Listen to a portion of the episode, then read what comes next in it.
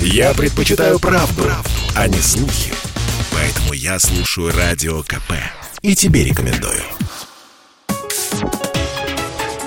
Политика на Радио КП. Владимир Варсобин.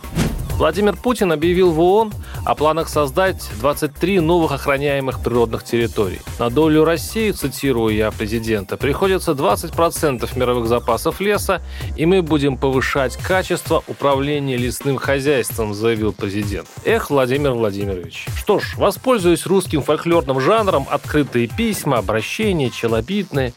Повышать качество, конечно, господин президент, надо. Но как бы еще снизить наглость высоких региональных чиновников? Они же, вопреки кремлевских мечтаниям, уничтожают с помощью пожаров, китайцев, коррупции не только леса целых регионов. Об этом написано в том числе и мной сотни расследований.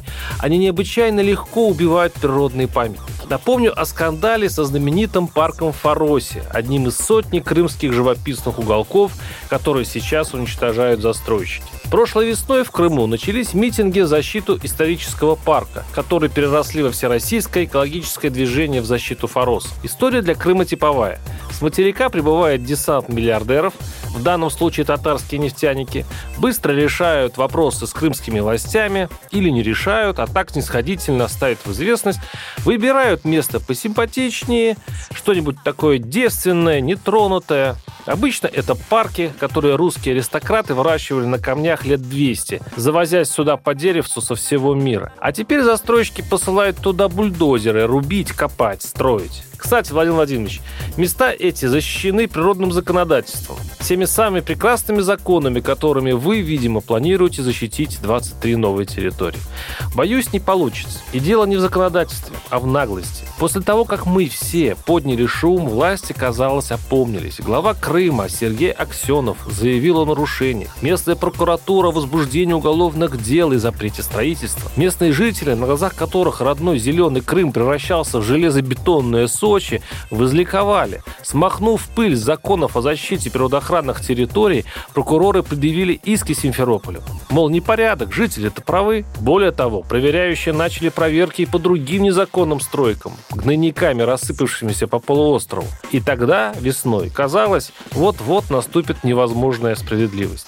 Но власть принимает гениальное решение. 31 мая правительство Крыма подписывает постановление номер 313 об изменении режима особой охраны парка памятника садово-паркового искусства «Форос». Из закона был просто вычеркнут пункт, который местные власти вместе с застройщиком нарушили. Ноу-хау крымских властей. Если ты приступил закон, отмени его.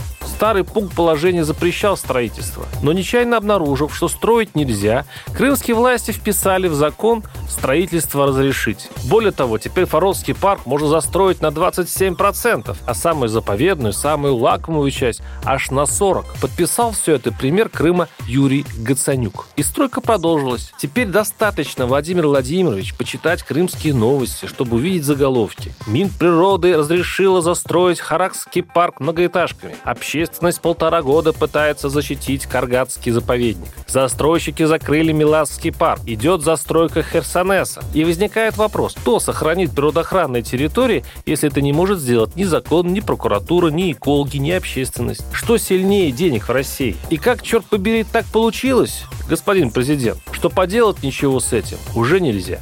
Владимир Варсобин, YouTube канал, телеграм-канал. Подписывайтесь. Политика на Радио КП.